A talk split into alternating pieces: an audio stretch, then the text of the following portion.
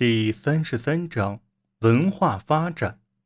十九世纪下半叶，文化生活、流行文化及艺术方面的巨变日益增多，技术进步与科学界的革命思想齐头并进。随着新的大众流行文化的发展，艺术家开始尝试运用更大胆的艺术表达形式，从而为现代主义运动奠定了基础。十八世纪的许多知识传统，在十九世纪得到了实践。启蒙运动所推崇的乐观主义和理性得到了延续。进取的自由主义运动试图诉诸人类天性中积极的一面。发展仍然被视为是这个世纪的知识产物。人们普遍相信，能够靠科学和技术。克服大自然设下的种种难题，科学知识使人们对神创造世界的观点产生了强烈质疑，更为科学的历史研究方法导致了对圣经的详细的文本的批判，以及对将其作为历史文本看待的质疑。到十九世纪末，人们对心智的内部运作越来越感兴趣。进而产生了一些革命性的精神分析著作，如西格蒙德·弗洛伊德的《梦的解析》，其中对自由意志在人类行为中的作用提出了质疑。一些社会学先驱，如埃米尔·图尔干和马克思·韦伯，开始研究个人是如何受环境限制的。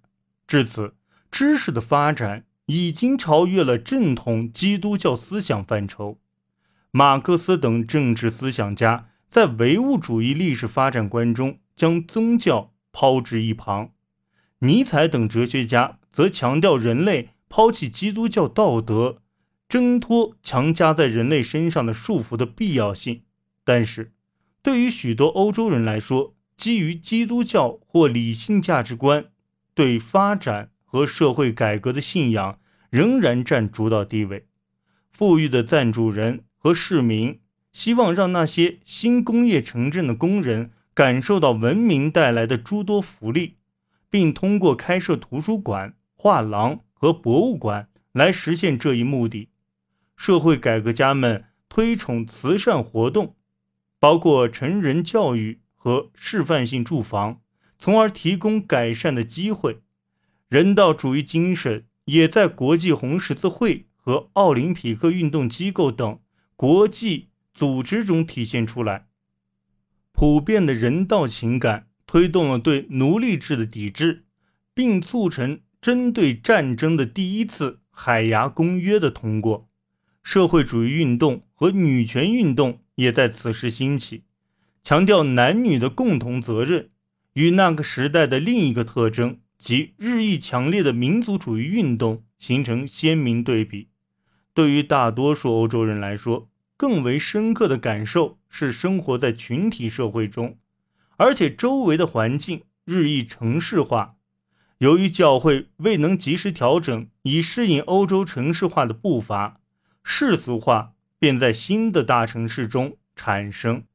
城镇的大众文化受商业影响越来越大。酒吧、咖啡厅和小酒馆成为社交生活的核心。开明的雇主向雇员提供自己的娱乐设施，而在工厂周围也出现了许多工人们的体育运动组织。职业运动与在公园、游乐园和海滨的休闲活动一道成为流行文化中越来越重要的一部分。随着廉价乐器的增加。和第一部留声机的发明，剧院和音乐厅的音乐消遣活动有了新的发展趋势。